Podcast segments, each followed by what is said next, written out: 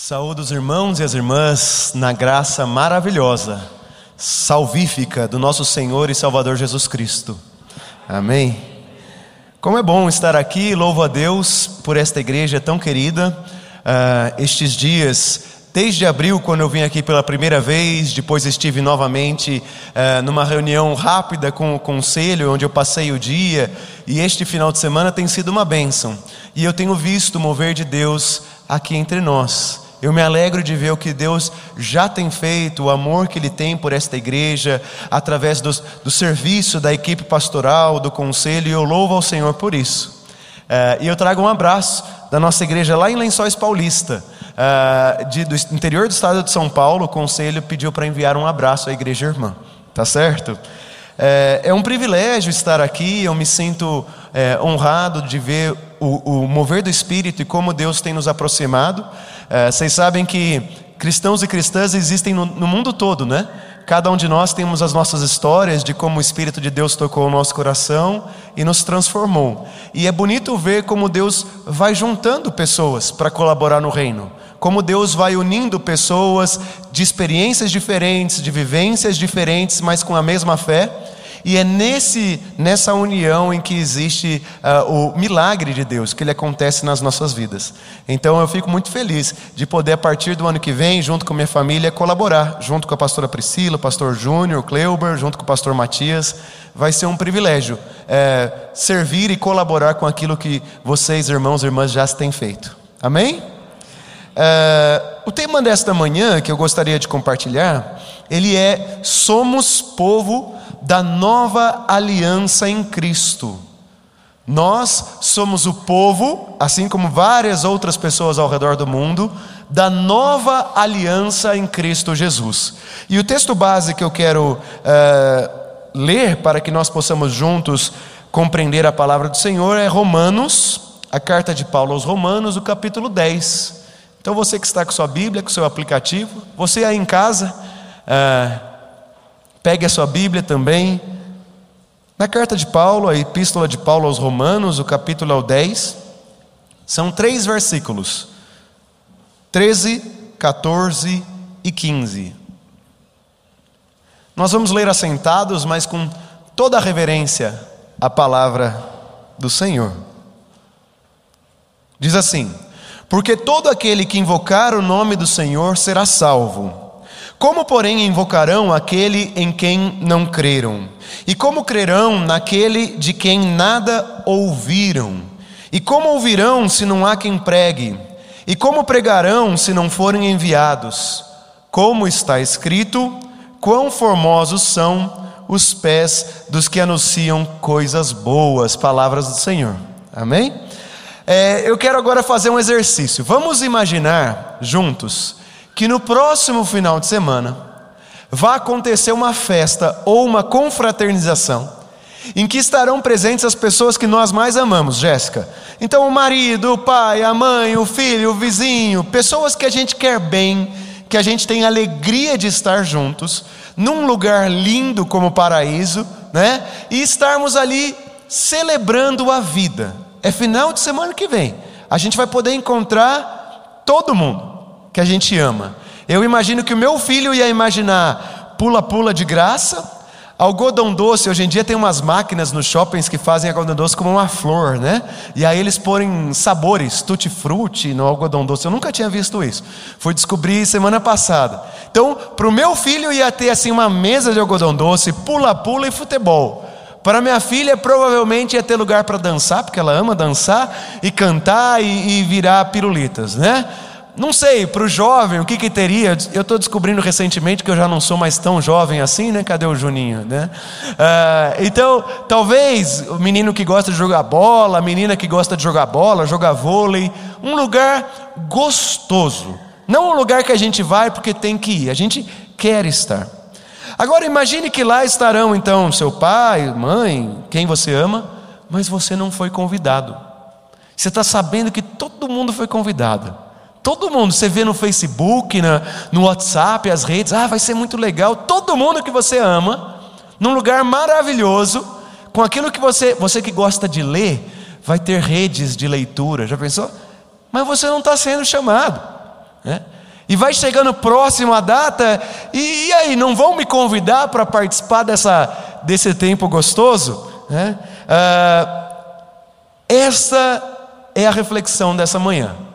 Existe uma festa planejada, uma festa em que todos são convidados, mas não é uma festa terrena, mas é a maior alegria que o ser humano pode ter, que é a salvação eterna que é a salvação eterna. Né? Ah, e essa festa já está garantida, já está agendada, nós não sabemos ainda a data, mas nem todos foram convidados devidamente através de relacionamentos profundos. Eles ouviram falar num, num, num, flyer, num folder no Facebook, talvez num, não sei se aqui em Curitiba tem aquelas, no interior tem muito, aqueles telões falando de algum evento que vai ter, mas não foi nada pessoal. A pessoa tem dúvidas se é para ela, se não é para ela, se, se ela chegar lá e barrarem ela, vai ficar chato. Então ela, ela nunca teve essa oportunidade. E nós que fomos convidados, temos o desafio de convidar as pessoas também para essa festa, porque ela foi aberta. É, eu, semana passada, fiz um velório muito triste é, de uma moça de 19 anos, que foi ovelha de quando eu era pequenininho, né? de quando, perdão, ela era pequenininha, lá em São Manuel. Uma, uma morte súbita, não entenderam o que aconteceu, em uma hora e meia ela, ela já estava já, já tinha falecido, né? Foi agora, recentemente. E conversando com a família, né? Ela era cristã. É, eu falei, olha, no momento que ela fechou os olhos, ser segundos, ela vai abrir os olhos. O que eu imagino? Eu acho que eu falei sobre isso quando eu estava aqui em abril. É, o Pai Celestial vai recebê-la, vai colocar um anel nos dedos, uma sandália nos pés e vai dar um abraço. Aí eu contei assim para a família, né? O que, que ela mais gostava aqui na Terra? Ela gostava de animes, essas coisas, é, a comida que ela mais gostava, e eles começaram a lembrar com alegria saudosa né, do que ela gostava. Falei, então, isso não vai ser nem farelo da alegria que ela está sentindo no momento em que ela encontrar o Pai Celestial. Ou seja, a melhor satisfação que a gente pode sentir na vida aqui na terra não vai, vai ser um ínfimo daquilo que nós vamos sentir no momento em que o Pai Celestial abrir os braços e falar: Que saudade, venha a morada eterna que está sendo preparada. E ali eu falei isso. Essa é a alegria que nem olhos viram e nem ouvidos ouviram. Né? E esse texto do apóstolo Paulo vai falar justamente sobre isso. E eu vou ler versículo por versículo com vocês nesta manhã, tá bom? Então vamos lá. Versículo 13 porque todo aquele que invocar o nome do Senhor será salvo. O apóstolo Paulo, neste texto, ele está citando ou fazendo referência a uma profecia do profeta Joel, no capítulo 2, verso 32. O, o profeta Joel, ele contava que chegaria o dia de uma promessa em que o Espírito seria derramado sobre toda a carne, e que a partir daquele dia, qualquer pessoa que invocar o nome do Senhor seria salva. Então o apóstolo Paulo já conhecia as Sagradas Escrituras no Antigo Testamento, a promessa da nova aliança. É, o apóstolo Paulo está dizendo: Deus quer ir de encontro a, a mim e a você. Ele foi de encontro à minha vida quando eu era pequeno, né? através da minha mãe, Ontem, um exercício que fizemos, nós aprendemos que quase 80% de nós, do grupo que estava lá, foi alcançado pela salvação de Cristo, pela transformação de vida em Cristo Jesus, através da família, do irmão, da irmã, do pai, da mãe, né? Tamanha importância, e assim foi com, com cada um de nós também. E aqui, isso, o apóstolo Paulo está revelando: Deus deseja que todos sejam salvos. Deus deseja a salvação e ele nos convida. Mas não foi só o apóstolo Paulo que retomou a profecia de Joel. Quem mais? Quem se lembra? Outro personagem no Novo Testamento que retomou essa mesma profecia. Pedro. Em que ocasião? Atos, especificamente, Pedro estava defendendo a fé de algo que tinha acontecido, vocês se lembram? Em Pentecostes. Algumas pessoas achavam que as pessoas estavam até bêbadas, muito parecido com Ana, quando Eli vê ela falando assim com os lábios sem sair som, né? Mas ela estava orando. Pedro, de igual modo, faz um longo discurso em Atos 2 para defender o que estava acontecendo em Pentecostes, porque alguns judeus achavam que o pessoal estava embriagado, embriagado, né, em plena luz do dia. E aí, em defesa do cumprimento da palavra, Pedro diz que a profecia de Joel se cumpriu naquele momento. Qual profecia? De que todo aquele que invocar o nome do Senhor será salvo. Olha que bacana. E aí, em 2 Coríntios, bastante Bíblia hoje, hein? Capítulo 3, versos de 6 a 11, o mesmo apóstolo Paulo vai ensinar sobre a diferença do Antigo Testamento para o Novo. Ok? Então o que, que ele faz? Ele diz que o Antigo Testamento era o período da antiga aliança, a qual ele chama de aliança da lei ou aliança da morte. Ele chega a dizer. E aí ele diz que o Novo Testamento é a nova aliança, que é a aliança do Espírito. Então, o apóstolo Paulo está dizendo que nós, queridos irmãos e irmãs, vivemos num tempo privilegiado da história, um tempo melhor até do que os nossos irmãos e irmãs do Antigo Testamento. Eu, quando eu faço culto é, em casa com os meus filhos, né, o culto do lar, eu sempre conto duas histórias para eles. Uma história, presbítero Rodrigo, da Bíblia, e uma história de um parente nosso. Porque eu tento associar a história da minha família com a história da Bíblia, para dizer que Abraão é irmão nosso, mas não só da fala, é irmão mesmo, irmão em Cristo Jesus. Aí eu conto a história, sei lá, do, do sacerdote Eli, e aí eu conto a história da minha mãe. Aí no outro dia eu conto a história é, de Saulo, que né, se converteu e se tornou Paulo, e aí eu conto a história do, do vô ou do bisavô.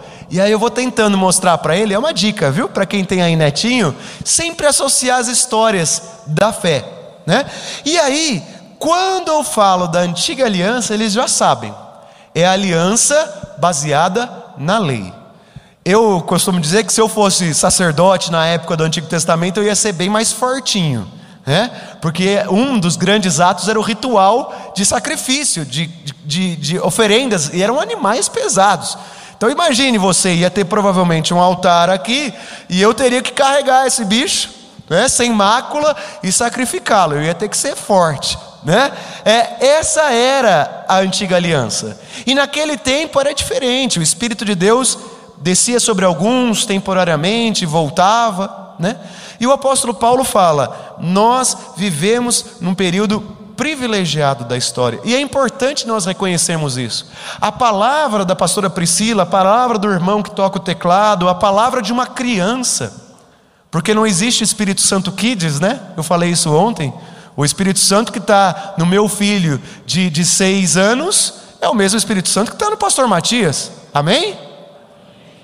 Então, meu filho pode receber uma palavra e proclamar uma palavra que vem do Espírito, amém? E a glória ao Pai. Então, quando eu comecei a falar para o meu filho do momento privilegiado, ele, eu espero que ele tome a, a consciência disso. Irmãos, às vezes num sorriso, numa palavra, num toque, num olhar, compartilhando a mesa, o Espírito Santo tem poder. Eu tive esse final de semana com meu primo, o presbítero Odilon, e eu fico sempre impressionado de como Deus age através da vida dele. Como eles são crentes. Eu, eu costumo dizer que depois do final de semana com eles, eu fico mais crente ainda. A minha fé aquece. Né? Por quê? Porque o Espírito Santo na vida deles transborda e me ajuda a ser um cristão melhor. Nós vivemos nessa época, numa época que a gente pode acreditar, acreditar que Deus já está fazendo a obra na sua vida, na sua família e vai continuar fazendo. Mas daí o apóstolo Paulo continua. Vamos lá. Então, o apóstolo Paulo diz: Todo aquele que invocar o nome do Senhor será salvo. O pessoal lembra de Joel, lembra de Pedro, sabe que é um momento especial da nova aliança. Aí ele vai para o verso 14. Como, porém, invocarão? Porque a salvação está no invocar o nome de Jesus, né? Mas como eles vão invocar se eles não creram? E como eles vão crer se eles nunca ouviram falar sobre aquilo? E como eles vão ouvir se não há quem pregue? E como alguém vai pregar se não for enviado? Olha, é quase uma lógica para quem gosta de matemática, né? É lógico o que ele está dizendo aqui. Paulo, ele revela o grande é, é, desafio da fé para nós. Ele diz: vivemos uma nova aliança.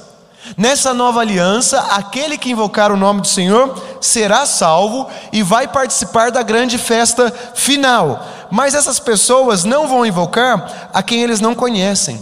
E aí ele remete à grande comissão. Né? É, vocês sabem que no passado, eu não sei se Curitiba algum dia foi igreja rural. Foi algum dia igreja rural? Acho que não, né? Sempre foi grande centro aqui, né?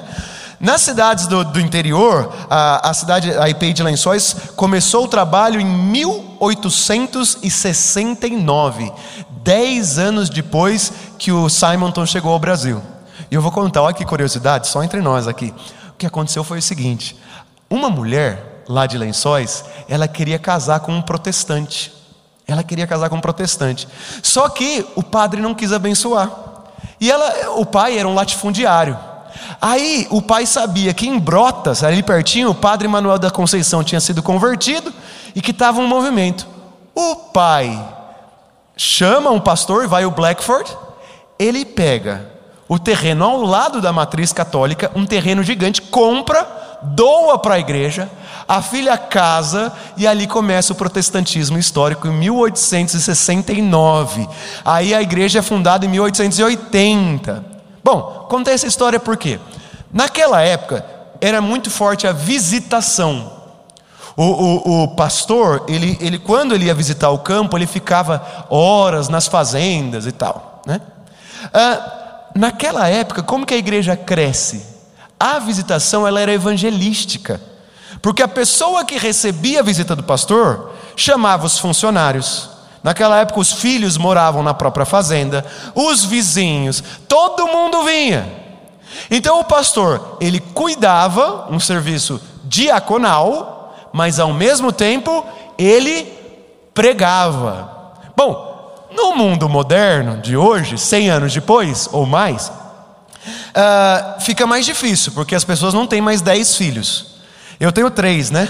Sabe que semana passada, semana passada não, alguns meses, eu fui na escola e aí eu peguei minha filha, dei um beijinho e despedi. Peguei meu filho, dei um beijinho e despedi. Peguei o bebê e fui. Tinha um cara no carro de trás olhando assim para mim, boca aberta. Aí ele olhou para mim, irmãos, e fez assim, ó. E bateu palma. Aí eu cheguei no vídeo e falei, tudo bem? Ele falou, rapaz, Parabéns, hein? Três filhos. Ele ficou espantado com o fato de ter três filhos, porque hoje em dia, no mundo moderno, a gente tem menos filhos. Quando e se depender daquele modelo de igreja, né, do rural, que foi uma bênção, a visita hoje ela se dá para o marido e para a esposa. Porque os filhos estão estudando em outra cidade ou já morando em outro lugar. Então, o aspecto diaconal continua, mas o aspecto evangelístico não acontece mais. Estão entendendo? E aí que surge a dificuldade, porque diaconalmente a gente continua cuidando das famílias da igreja, mas a pregação da palavra, ela não acontece mais uh, como acontecia antes. E aí o apóstolo Paulo, ele nos desafia: nós devemos enviar as pessoas, o corpo de Deus, e enviar a quem? A nós mesmos. Então, ser cristão hoje, pelo mover do Espírito, é um pouco diferente do passado. E isso é normal. E cabe a cada um de nós comunicar as boas novas. Como os, o pessoal que morava nas fazendas convidavam pessoas, como nossos avós fizeram isso, os nossos bisavós, os nossos pais, nós devemos continuar fazendo. E um dos modelos que a gente acredita é o modelo de célula, né? Para comunicar e integrar as pessoas no reino. Isso que o apóstolo Paulo revela é a importância da pregação da palavra. Uh, certa feita, conversando com um pastor amigo, uh, ele era jovem, ele falou que ele queria transformar o mundo, né? Ele queria transformar e salvar todo mundo em Cristo Jesus. E ele não sabia por onde começar. E aí ele conta que ele conversou com o pastor veterano e ele disse: Eu aprendi que eu tenho que começar com quem está do meu lado. Presta atenção. Se eu estou lá na cidade, em Lençóis, e eu começo a pregar Jesus num farol, num semáforo, é legal. Mas é mais fácil do que eu pregar para o meu parente. Vou tentar explicar o porquê. No farol, eu vou falar de Jesus, vou pregar a mensagem objetivamente, tchau e bênção. Nunca mais vejo a pessoa. Acabou. Não envolve o meu ser, a minha família. Agora, para eu pregar para um amigo do trabalho, compartilhar, provavelmente eu vou ter que abrir a minha casa, convidar ele para comer uma pizza, eu vou ter que trabalhar mais, né? Provavelmente eu vou me frustrar porque eu vou convidar, ele vai falar não, e aí eu vou querer porque eu estou querendo trazer, eu vou ter que lidar com as minhas emoções, vou ter que ser autêntico, porque ele, ele vai ler a minha vida, como a pastora Priscila eh, pregou recentemente, a minha vida ele vai ler, ele vai ver se eu estou sendo autêntico com o que eu falo e vivo, demanda muito mais, demanda muito mais. Agora, o Evangelho é para ser pregado através dos relacionamentos, como Jesus fez com os discípulos, né? convivendo. Por isso que eu acredito, e aqui eu quero, antes de ir para o terceiro ponto, que para discipular, a gente consegue até três casais, no máximo, porque isso vai envolver muito do teu ser. O meu filho talvez brinque com o filho dessa outra família, e aí eu vou caminhando, entende? E se cada um de nós tivermos esse objetivo, a gente pode sim ter testemunhos da obra de Deus. E aí o apóstolo Paulo ele vai para o final, que é um pouco estranho. Olha que interessante, verso 15. Como está escrito, quão formosos são os pés do, dos que anunciam coisas boas. Estranho, né? Quando eu li pela primeira vez, presbítero, eu falei: será que o pé dos pastores, das pastoras é bonito? A irmã, né, que está estudando, será que o pé dela é porque é bonito? Quão belos são os pés dos que anunciam coisas boas? Eu, eu, eu não, não entendia. E aí eu fui aprender. O apóstolo Paulo, mais uma vez, remete ao Antigo Testamento aqui. Só que dessa vez a Isaías 52, 7. E agora eu vou tentar explicar como eu aprendi. O Isaías, ele está contando que é be são belos os pés dos que anunciam coisas boas. E ele se remete a uma figura histórica. Olha só. Quando Israel estava em guerra, o povo, os homens e os adolescentes, homens, saíam para a guerra. As mulheres e as crianças ficavam sozinhas em Jerusalém, esperando o resultado da guerra. Tudo bem? Às vezes demoravam dias, às vezes meses, esperando o resultado da guerra. Jerusalém fica no alto de uma montanha. Então, de longe, elas conseguiam ver o ao redor ali da cidade. Quando a guerra acabava, sempre tinha um mensageiro que ia antes do término da guerra, correndo para dar o resultado. Então as mulheres e as crianças ficavam ali aguardando a vinda do mensageiro para saber previamente se Israel tinha ganhado ou perdido a guerra. Se Israel perdeu a guerra, muito provavelmente algumas crianças seriam escravizadas, muito provavelmente algumas mulheres seriam abusadas, famílias seriam desfeitas, ia ser um caos, para não falar um inferno. Agora, se Israel ganhasse a guerra, elas teriam paz, paz temporária até a próxima guerra. Pois bem, quando o mensageiro vinha, ah, cuidado ali com a, com a câmera, né? quando o mensageiro vinha, do alto da montanha, as mulheres já sabiam se eles tinham ganho ou perdido a guerra, por causa dos pés. Se o mensageiro viesse, presbítero Rodrigo, assim, cabisbaixo, chutando o chão, o que, que vocês acham que aconteceu na guerra? Perdeu. Agora, se ele viesse pulando, alegre, feliz, né? já olhando, dando tchau, elas, antes dele anunciar, já sabiam que eles tinham ganho a batalha. Quem trazia a resposta era o mensageiro, e quão belo eram os pés daqueles que traziam boas notícias, porque eles teriam vida. Vida. Bom, queridos, tem uma batalha que Jesus travou. Jesus travou uma batalha por mim e por você, por você que está aí em casa. Ele morreu na cruz do Calvário, sem mácula, sem pecado nenhum, Não era para ele ter morrido. Ele viveu, ele passou por um tempo no deserto, sendo tentado por Satanás. Porque se Jesus pecasse, acabou, fecha a igreja, não ia ter o que fazer. Porque se Jesus pecasse no deserto, ele também, o preço dele também seria a morte. E aí eu imagino, né? Você acha que é gostoso dormir no deserto? As feridas que ele deve ter tido no corpo, as aftas, já ficou sem comer? Quando a minha resistência baixa, sai afta. Né? Jesus provavelmente estava muito machucado, mas ele venceu. Ele sofreu injustamente, não é o que a palavra diz que a gente aprende? E ele morreu, desceu ao Hades, segundo a tradução, venceu o inimigo.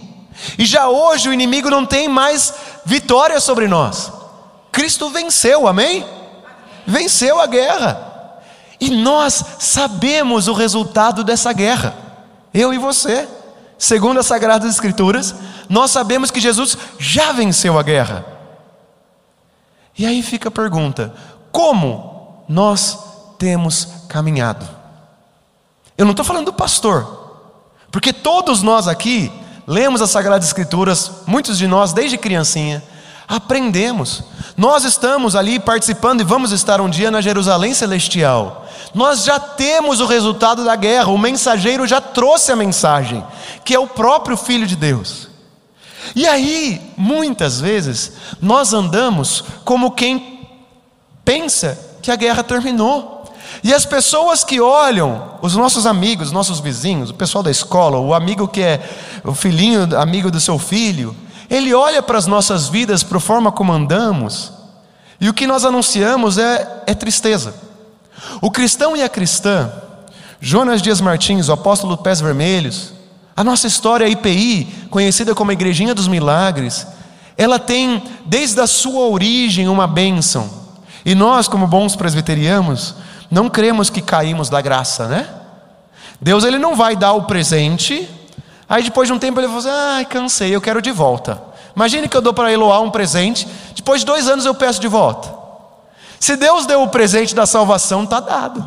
E Deus um dia abençoou a nossa igreja, lá na origem, em 1903. Ele abençoou, testificando as obras das mãos dos nossos irmãos e irmãs que saíram. O reverendo Guedelha, quando ele era seminarista, ele fez a maratona para o norte. Ele, com outros colegas, jovenzinho de shorts, naquela época a gente não usava shorts, ele foi para o norte desbravar, para pregar a palavra. Reverendo Assir, homens, homens de Deus.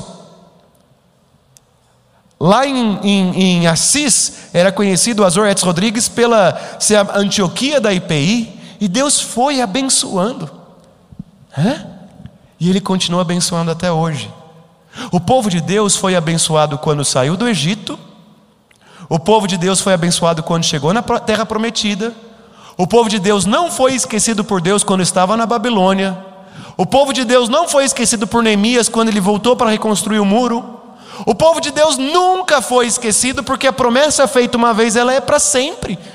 Deus é um Deus de palavra, e Deus abençoou a nossa amada igreja, através que são os homens e as mulheres, e levanta continuamente nova, a irmã aqui, uma serva de Deus, o chamado dela está escrito na história do amor de Deus por esta igreja, por esta comunidade, por nossa amada IPI. E a mão forte dele não vai deixar de sustentar até o dia que ele voltar. E a promessa é de que nós, povo, vamos caminhar alegres, porque nós sabemos que Jesus venceu a morte para sempre.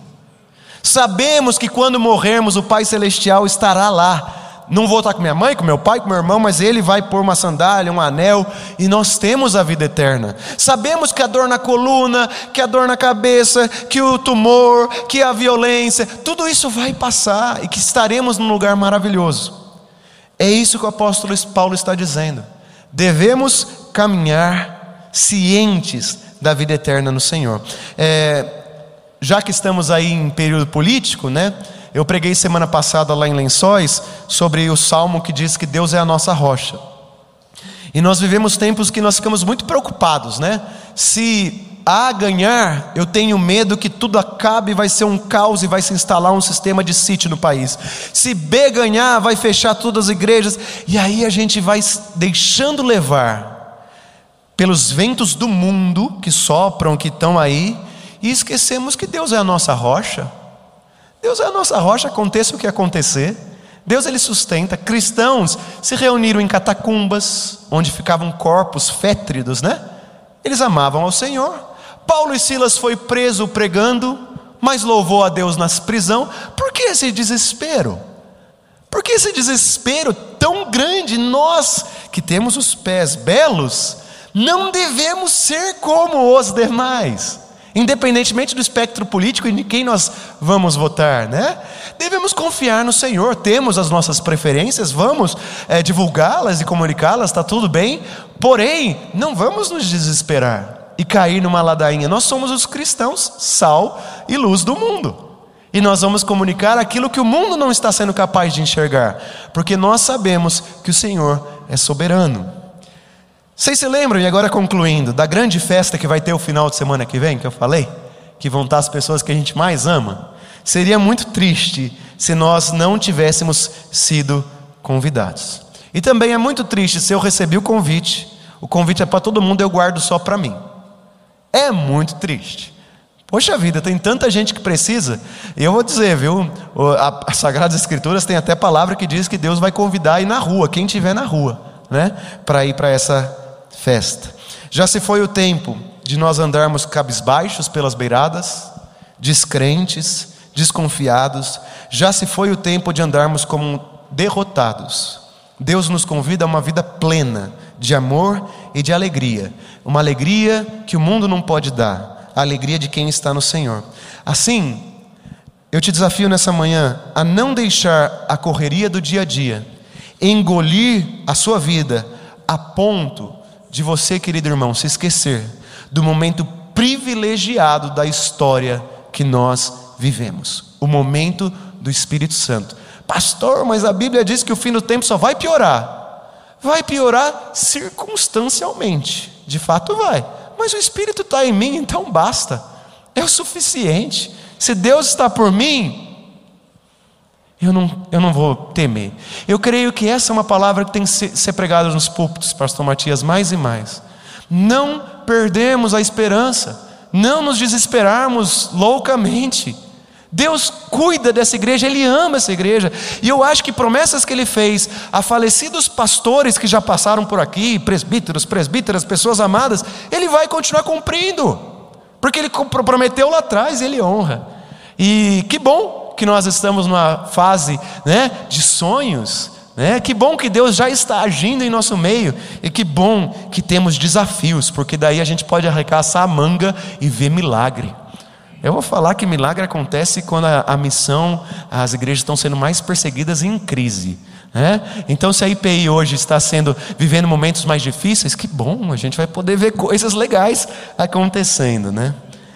É, são três os pontos que eu quero terminar e antes de orar para você. Primeiro, lembre-se que nós estamos sob a nova aliança do sangue de Cristo Jesus, que é a aliança do Espírito. E Ele pode todas as coisas através das nossas vidas. Segundo, esteja ciente que você deve pregar o Evangelho. Esse é o talento, amém. Esse é o talento que nós devemos multiplicar.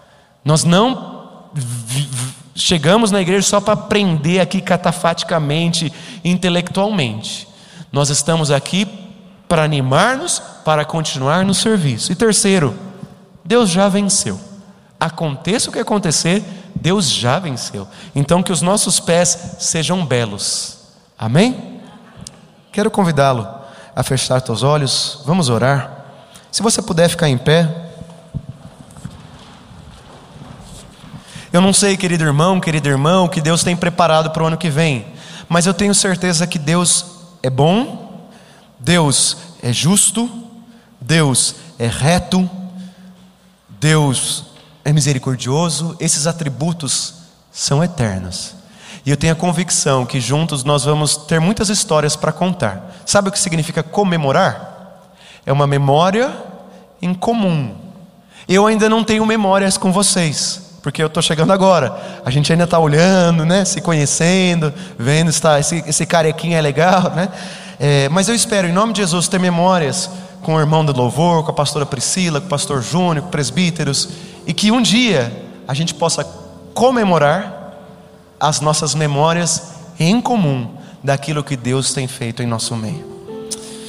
Feche teus olhos, se você tem sentido que você não tem vivido,